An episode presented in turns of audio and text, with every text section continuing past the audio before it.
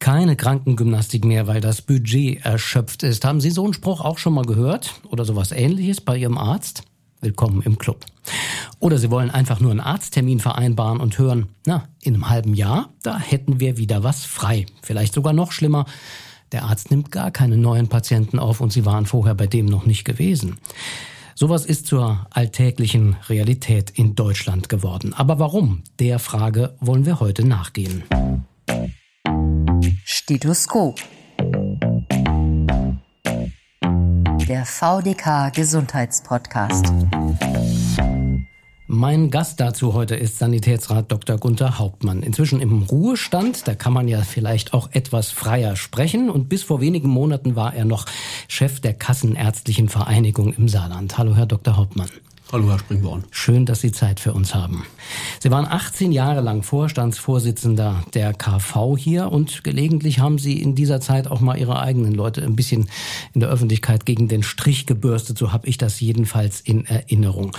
Und tatsächlich ist die KV ja gar nicht nur eine Interessenvertretung der niedergelassenen Ärzte, sondern hat viel, viel mehr Aufgaben. Äh, nur damit wir alle ein bisschen besser durchblicken, was hat die KV eigentlich zu tun? Äh, außer jetzt Interessen von Ärzten zu vertreten, von Niedergelassenen? Eigentlich viel, viel, viel mehr. Und diese Interessenvertretung ist nur ein ganz, ganz kleiner Teil, der vom Gesetzgeber uns sozusagen noch so übrig gelassen wurde. Aber wir sind zum einen zuständig dafür, dass es genügend Ärzte an, ja, an allen Stellen im Saarland gibt. Und äh, was für die Ärzte natürlich besonders wichtig ist, wir sind zuständig für die Verteilung des Honorars an die Ärzte.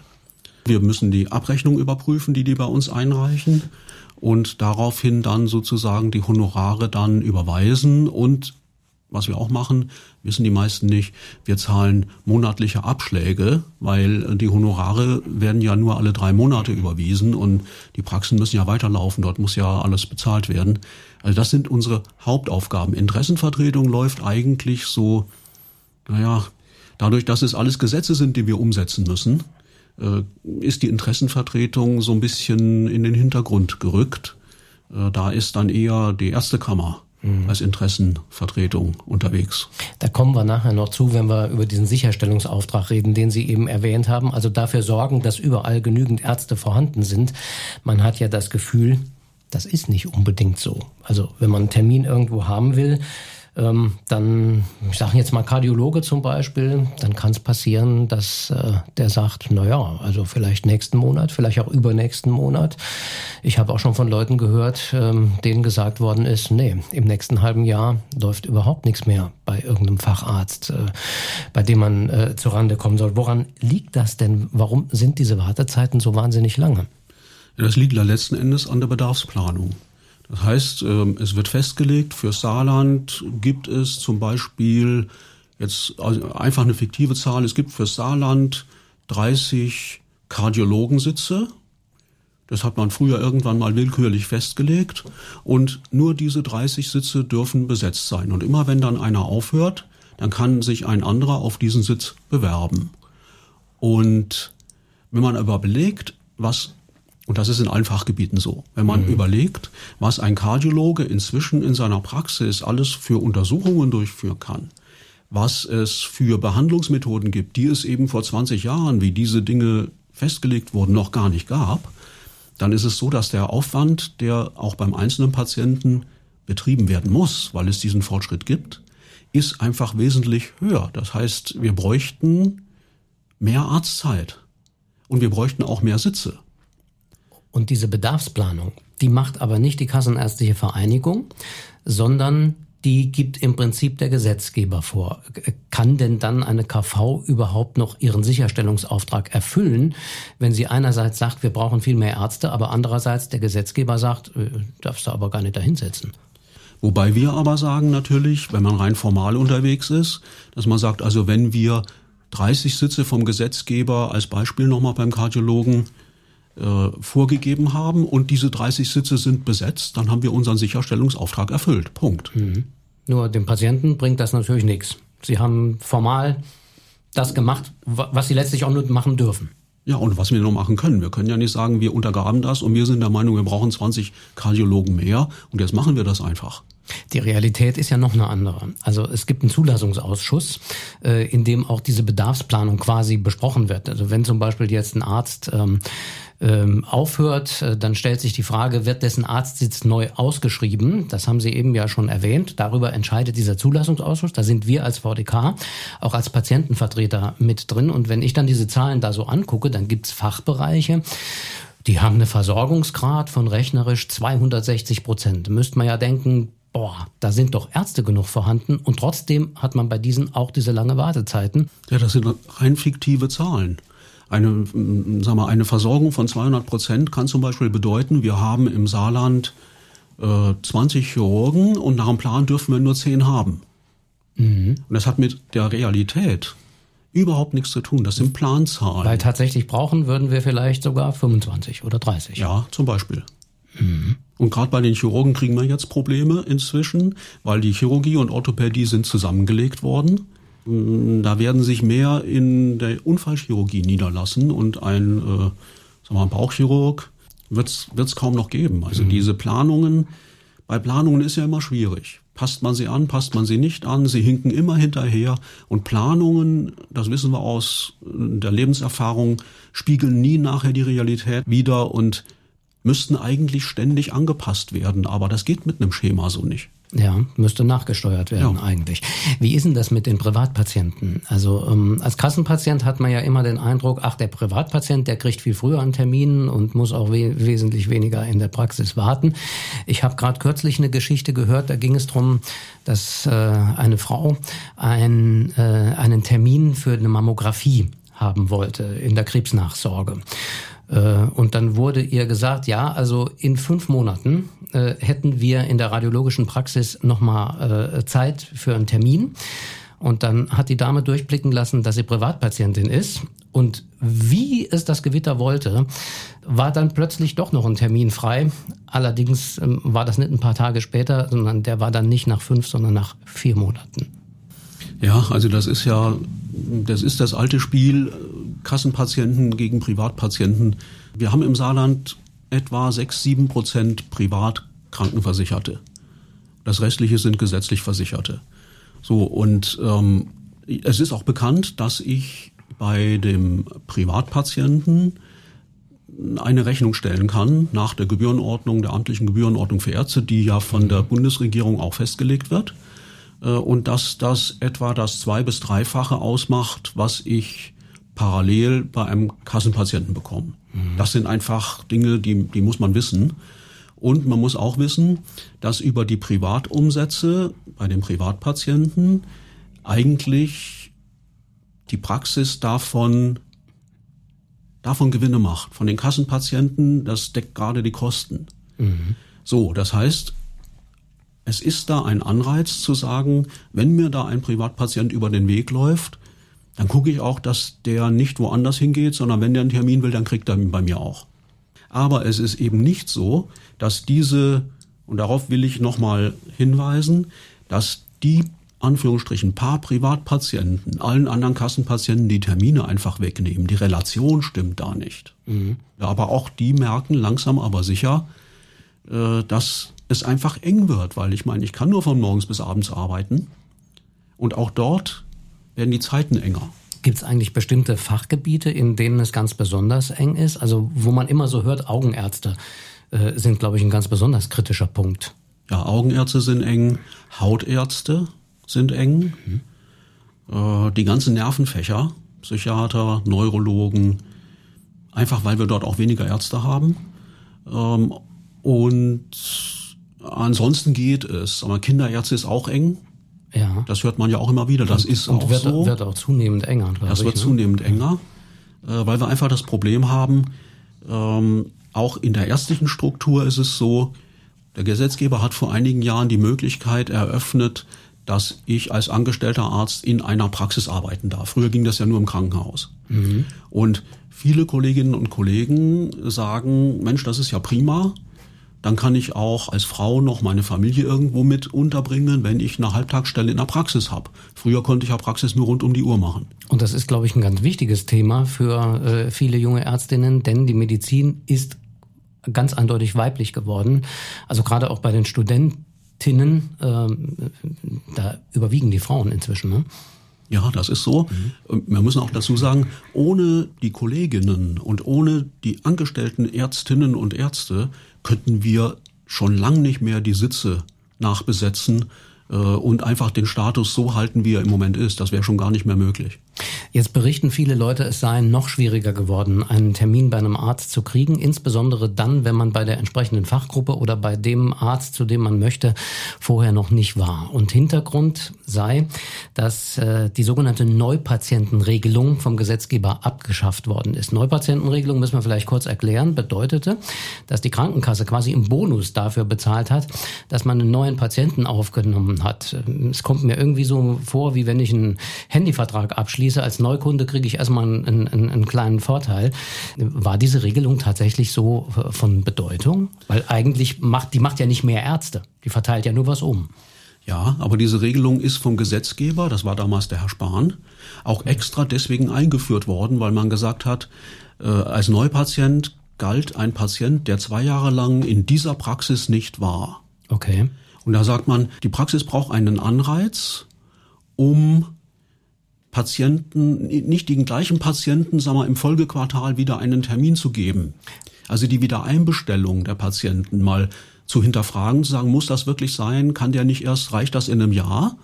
Und damals hat der Gesetzgeber sinnvoll gesagt, dann schaffen wir einen Anreiz, damit ich mir nicht immer die gleichen Patienten einbestelle, weil das natürlich bequemer ist. Ich kenne den, ich brauche nicht von vorne anfangen, das geht einfacher.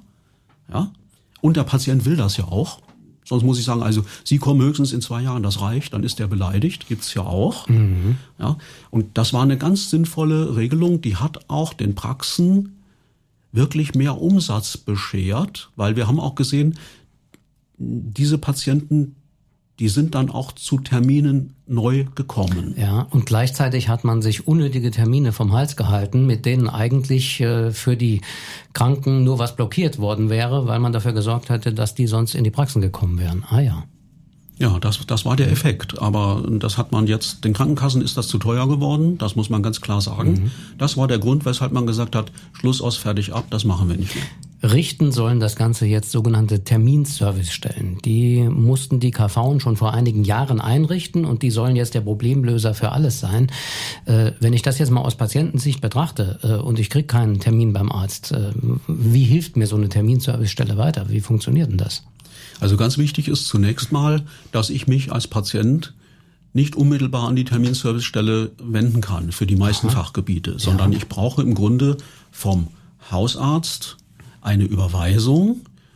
Ähm, der Sinn der Sache ist nämlich äh, der, dass es heißt, die Terminservicestelle soll dann einen Termin vermitteln, wenn dieser Termin innerhalb von vier Wochen auch erforderlich ist. Mhm. Also dringende, nicht extrem dringende, äh, also Notfälle kommen sowieso in der Praxis an die Reihe, aber wenn der Hausarzt sagt, innerhalb dieser Röntgenuntersuchung brauche ich jetzt innerhalb der nächsten zwei, drei Wochen, und ich kriege eine Überweisung, ich rufe an in der Praxis, heißt, äh, wie Sie vorhin gesagt haben, in vier Monaten. Mhm.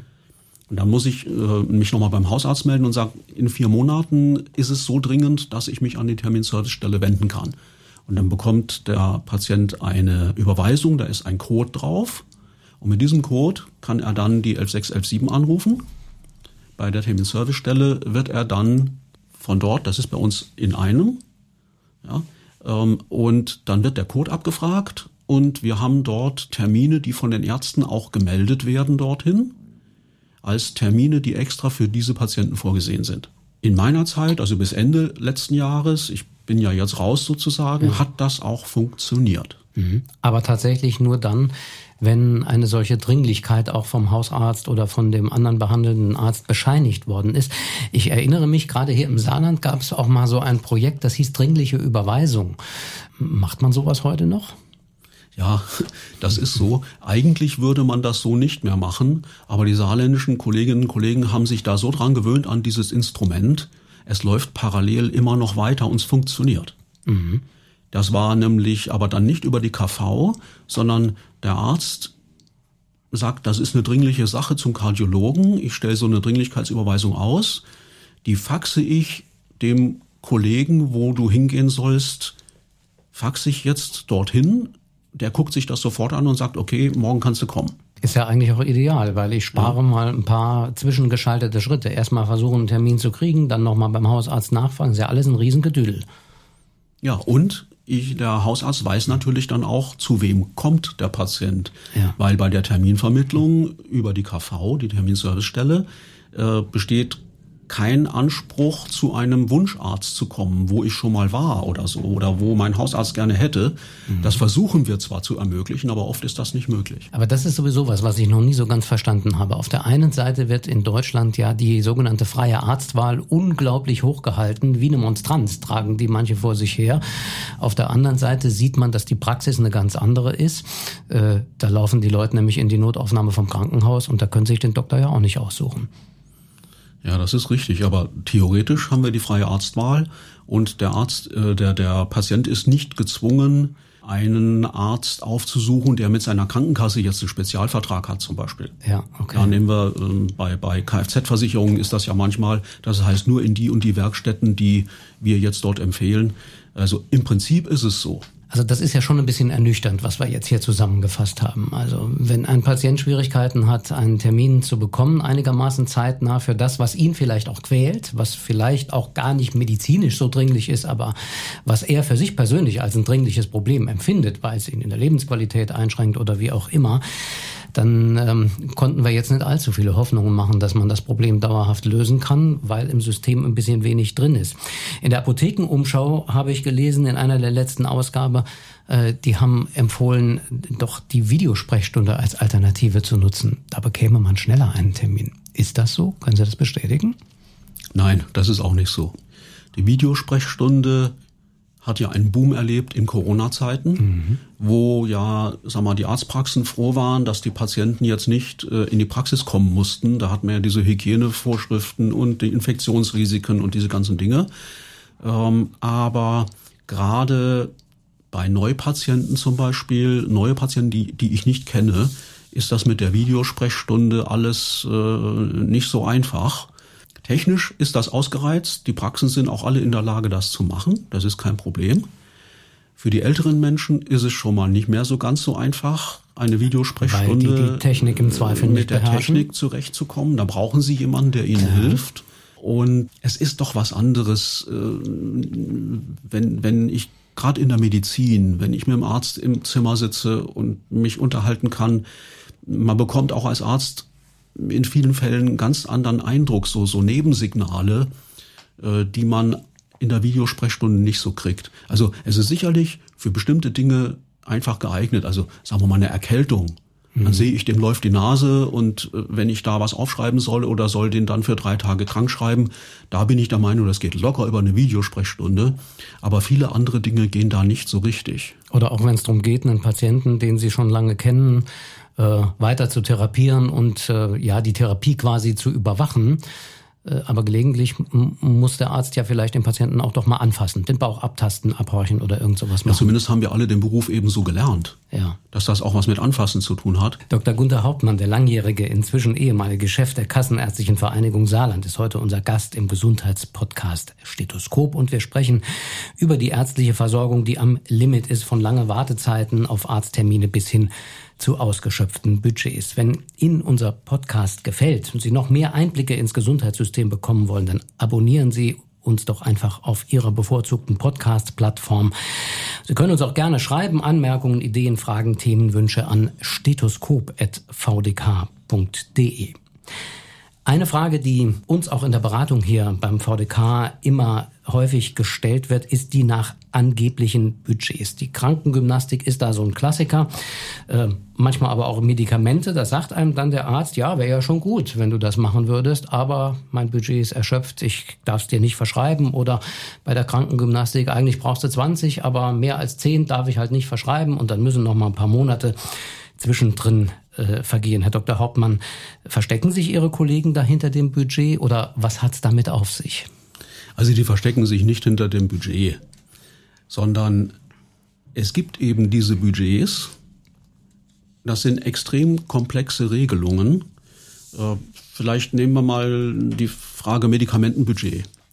Jede Praxis hat eine, Richt, eine Richtgröße. Das heißt, es wird ausgerechnet, wie viel ich an Kosten mit Medikamenten für einen Versicherten verursachen darf.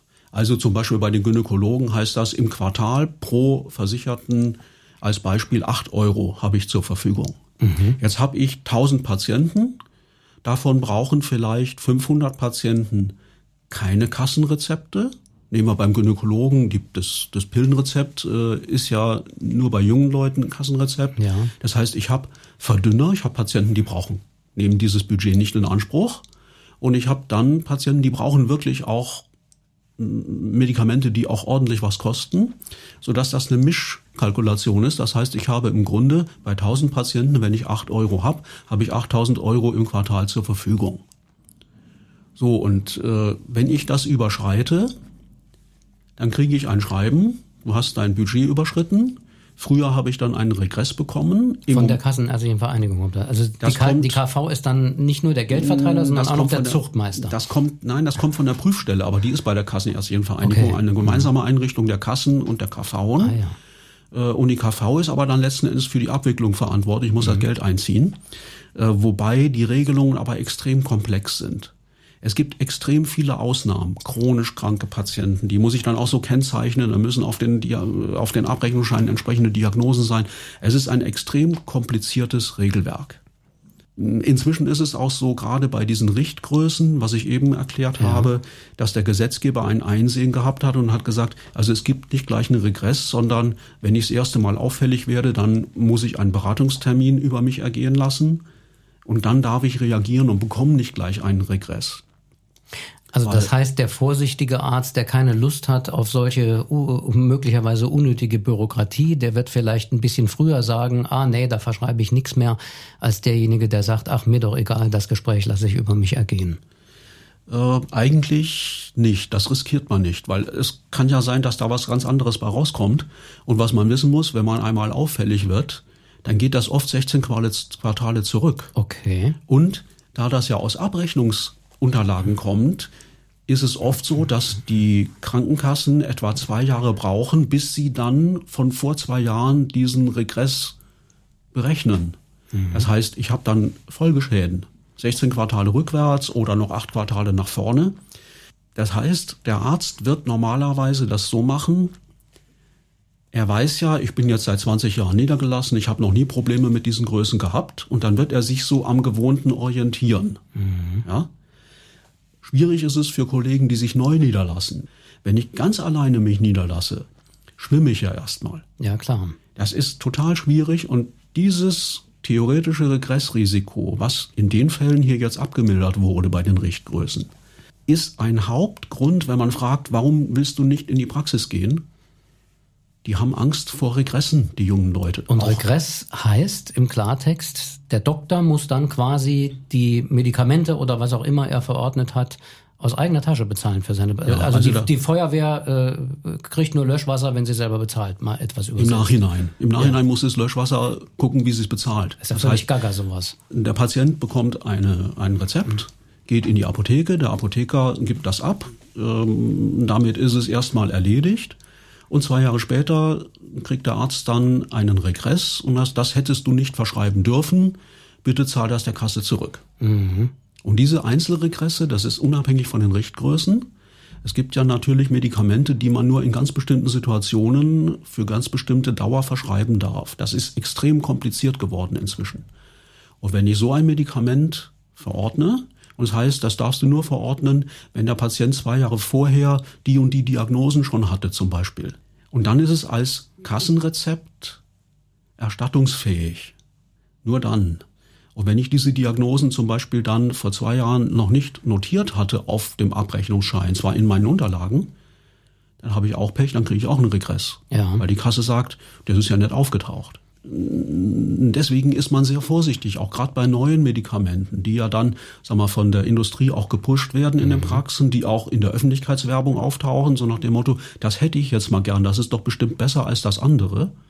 Und dann ist oft die Enttäuschung groß, wenn der Arzt sagt, in Ihrer Situation ist das aber nicht zugelassen, da darf ich es Ihnen nur auf Privatrezept geben. Und das macht viel, viel Ärger und Verdruss. Wie funktioniert denn überhaupt die Vergütung der Arztpraxen? Äh, Sie haben eben schon so ein bisschen angedeutet, die KV hat auch die Aufgabe, quasi das Geld zu verteilen, das sie dann von den Krankenkassen kriegt. Wie muss man sich das denn vorstellen? Ich habe mal von einem befreundeten Arzt gehört, der mir erzählt hat von einer Patientin, die einmal die Woche bei ihm in der Praxis sitzt und ähm, äh, glaube ich, ganz stolz darauf ist, ähm, dass sie dem Doktor dazu verhilft, dass es ihm finanziell so gut geht entspricht wohl nicht ganz der Realität. Äh, wie sieht die Vergütung in der Praxis? Nehmen wir jetzt zum Beispiel mal eine Hausarztpraxis. Wie, wie sieht der denn aus? Wo, wofür kriegen die äh, Ärzte das Geld? Also in der Tat, das sieht nicht ganz so aus, sondern ähm, ich habe Einzelleistungen und ich habe Pauschalen. Mhm. Das heißt zum Beispiel für die Betreuung eines Patienten im Quartal bekomme ich eine Grundpauschale.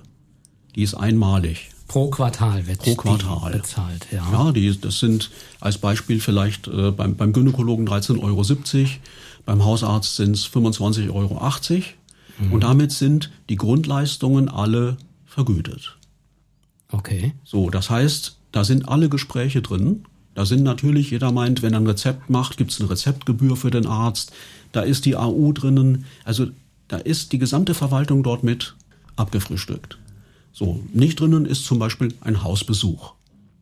Aber Hausbesuche sind auch budgetiert. Mhm. Da gibt's dann extra Töpfe, ähm, dann Ultraschalluntersuchungen als Beispiel. Aber man kann ja auch nicht äh, deswegen jede Woche einen Ultraschall machen. Auch das wird überprüft, ähm, wenn man über die Stränge, so nach dem Motto, da kommt jemand, der setzt sich jede Woche ins Wartezimmer, ich habe die Grundpauschale, damit ich dann noch irgendwas da habe, gucke ich mal, da mache ich jede Woche einen Ultraschall. Ja. Da gibt's dann auch Regresse übrigens, ah, ja, weil okay. geguckt wird, wie viel Ultraschalle sind wirtschaftlich sinnvoll, wie viel nicht.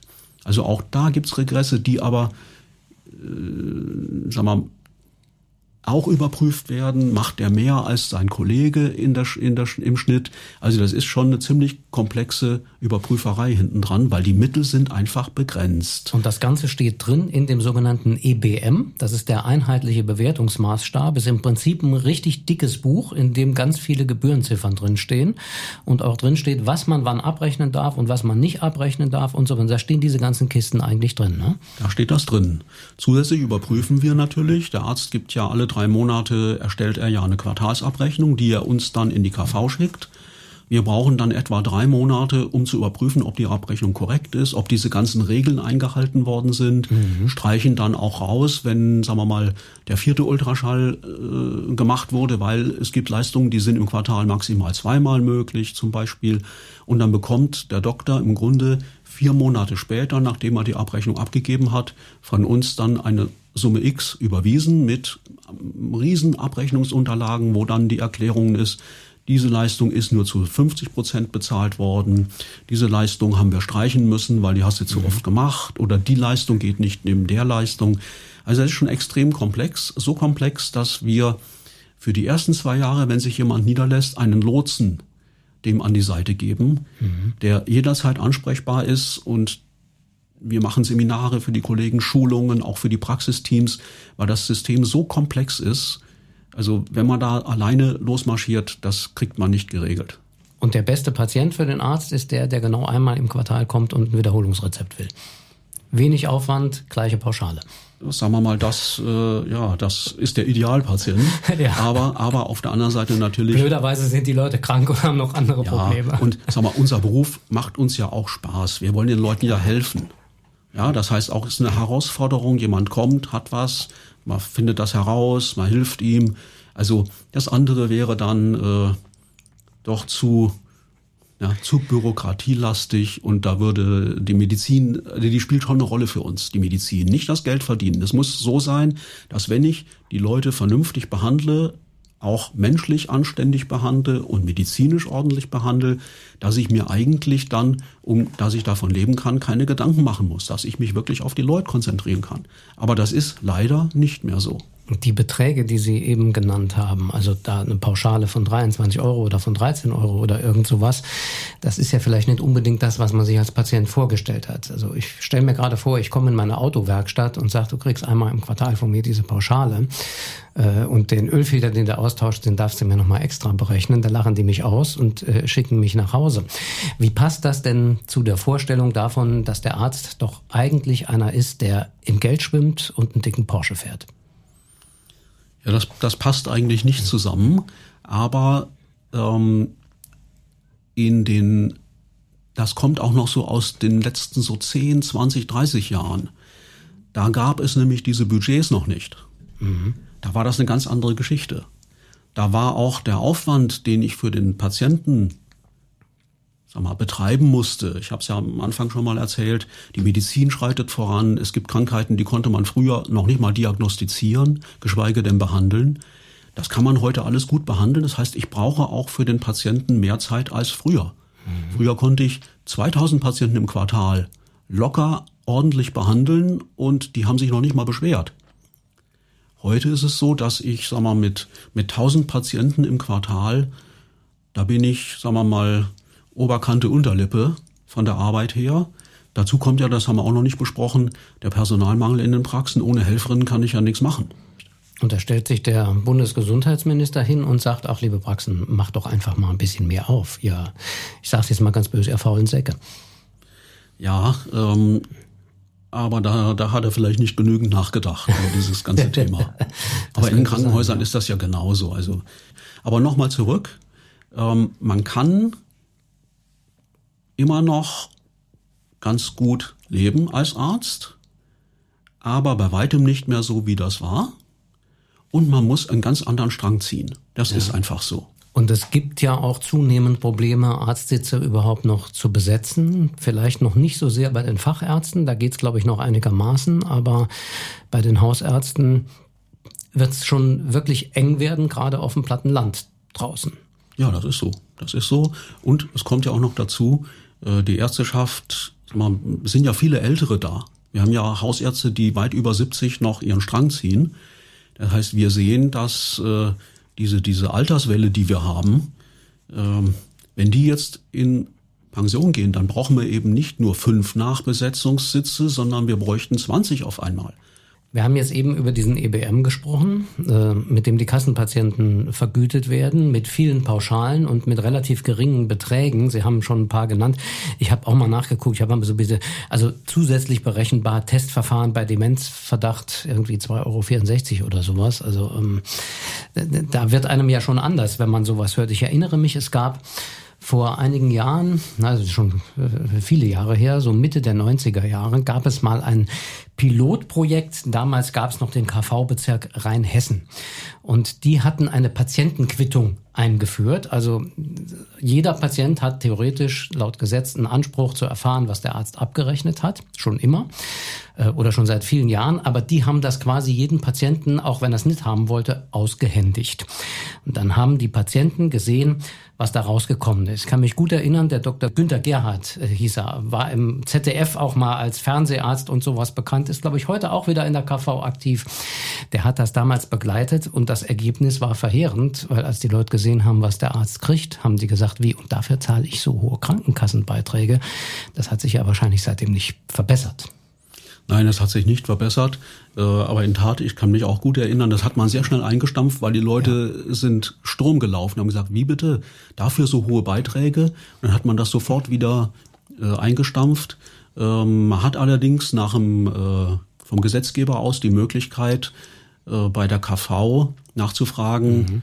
und sich das aushändigen zu lassen, was hat mein Arzt eigentlich für mich dann und dann abgerechnet. Also wer das wissen will, der kann das auch heute noch in Erfahrung bringen. Das ist ja, ja. vielleicht ein interessanter Tipp, wenn man einfach mal einen Überblick haben will, was da tatsächlich passiert. Ja, sagen wir mal, ähm, das belastet die KV schon ordentlich, ja. weil das extreme Arbeit ist natürlich. Ähm, es gibt viele Krankenkassen, die stellen das, weil das sind ja die Abrechnungsdaten, die bekommen ja die Abrechnungsdaten. Okay, ja. Es gibt Krankenkassen, da kann man, wenn man dort im Portal einen Zugang hat für sich, kann man das auch nachgucken. Dort stellen die Krankenkassen das für ihre Versicherten auch zur Verfügung. Also da würde ich bitten, vielleicht das erstmal dann, wenn man es machen will, dort zu machen, statt äh, bei uns die die Bürokratie nochmal deutlich anzukurbeln. Aber sagen Sie mal, woher kommen denn dann eigentlich diese hohen Krankenkassenbeiträge? Wenn da so wenig bei rüberkommt, wo fließt das ganze Geld im System denn hin? Also, letzten Monat haben wir hier mit der Frau Bresslein gesessen, die ein bisschen über das Krankenhauswesen erzählt hat. Die sagt auch, das ist alles unterfinanziert. Also wir haben wahnsinnig hohe Krankenkassenbeiträge. Wir haben ein unglaublich teures System, aber eigentlich hat jeder das Gefühl, ich krieg zu wenig davon. Äh, wo fließt die Kohle hin? Ja, wenn wir uns ansehen, dass die Hauptinanspruchnahme und der Hauptkostenfaktor, der da entsteht, letzten Endes in den letzten fünf Lebensjahren entsteht. Mhm. Ja, ähm, dort, dort bringen wir das auf. Und dann nehmen wir natürlich die ganzen Krebserkrankungen, äh, wo es diese ganzen Antikörpermedikamente gibt, wo dann eine Behandlung in einem Monat 40.000 Euro kostet, ja. die ja auch dann zusteht ja, die man auch nicht vorenthält. Äh, also das, das sind einfach spezielle Erkrankungen mit Behandlungsmöglichkeiten, die man früher einfach nicht hatte. So, und diese Kosten, die explodieren uns. Aber ist vielleicht für Patienten ja auch nicht ganz unwichtig zu wissen, ähm, dass das Geld nicht nur irgendwo versackt. Also muss man sicherlich auch drüber reden, dass im System eine Menge versackt, weil es nicht effizient arbeitet, sondern dass es teilweise auch den Patienten dann zugutekommt, wenn sie in einer besonderen Situation sind ähm, und jeder ja, möglicherweise auch Gefahr läuft, in so eine Situation eines Tages zu kommen und dann auch froh ist, dass er davon im Gesundheitswesen profitieren kann. Ja, also ich denke, wir wollen keine belgischen Verhältnisse, wo jemand, wenn er eine Chemotherapie braucht, sein Haus verkaufen muss. Aber es ist doch eigentlich im Gesundheitswesen auch schon so, dass man auch als Patient merkt, dass eben vieles nicht mehr geht. Ne?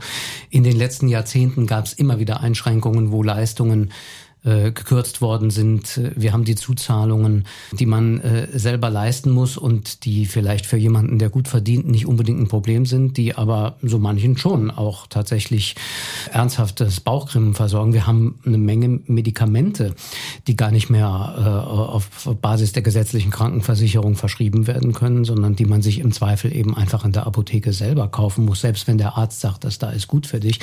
Also diese Tendenz dazu, die haben wir ja schon irgendwie und die ich glaube, die spüren wir auch alle ein bisschen. Ja, das wird, das wird noch ausgeprägter, äh, weil die Politik ja im Grunde gar nicht mehr weiß, wo sie noch Löcher stopfen soll.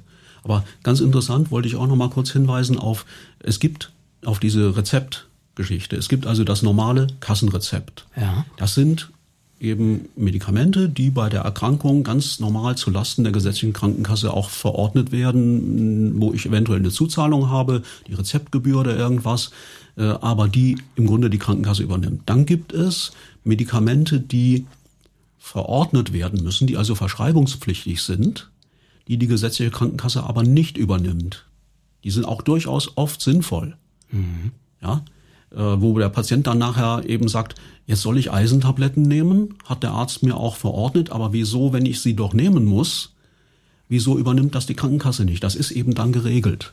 Und dann gibt es eben rezeptfreie Arzneimittel, die ich dann so in der Apotheke bekomme. Mhm. Und viele verstehen nicht und sagen, aber wenn ich das doch nehmen muss, warum, und es ist rezeptpflichtig, warum kriege ich dann nur ein Privatrezept? Warum kriege ich dann nicht ein Kassenrezept?